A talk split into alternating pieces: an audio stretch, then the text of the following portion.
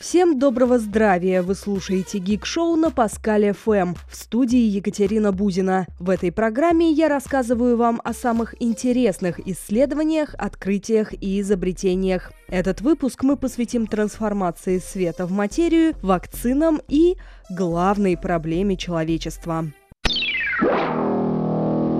Вы знали, что из света можно получать материю? Ученые Лондонского имперского колледжа недавно соорудили фотонный коллайдер, но не спешите заказывать джинсы, сделанные из света. Фотонный коллайдер предназначен для другого. Еще в 1934 году физики Джон Уиллер и Грегори Брейт разработали теорию, позже получившую название «процесс Брейта-Уиллера». При столкновении двух фотонов происходит образование пары электрон-позитрон, но низкий уровень технологии не позволял тогда доказать ее на практике. И вот спустя 8 80 лет ученые из Лондона доказали правоту своих коллег. Физики создали фотонный коллайдер, который может переводить свет в материю. Это позволит нам узнать, как зародилась Вселенная.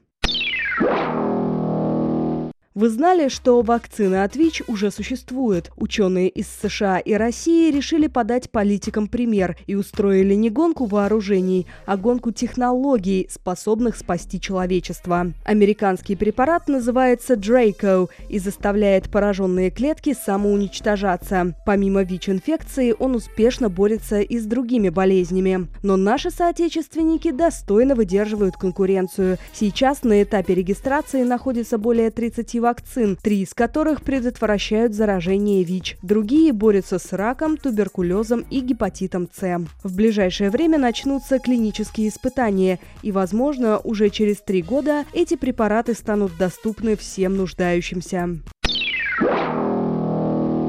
Вы знали, что скоро появится новая премия? В Великобритании открывается конкурс на решение величайшей научной проблемы современности. Победителю обещают премию в размере 10 миллионов фунтов стерлингов. Что именно является самым серьезным вызовом, стоящим перед человечеством, будет определено с помощью открытого голосования. В шорт-лист, среди прочего, попали мировой голод и создание системы опреснения морской воды. По словам куратора премии Джеффа Малгана, для того, чтобы определить имя победителя, может потребоваться несколько лет. Идея конкурса связана с премией долготы, которая была вручена в 1714 году часовщику из Йоркшира Джону Гаррисону. С помощью его хронометра моряки впервые получили возможность точно определять свое положение в море. Мир интереснее, чем кажется. С вами была Екатерина Бузина. Слушайте Паскаль ФМ.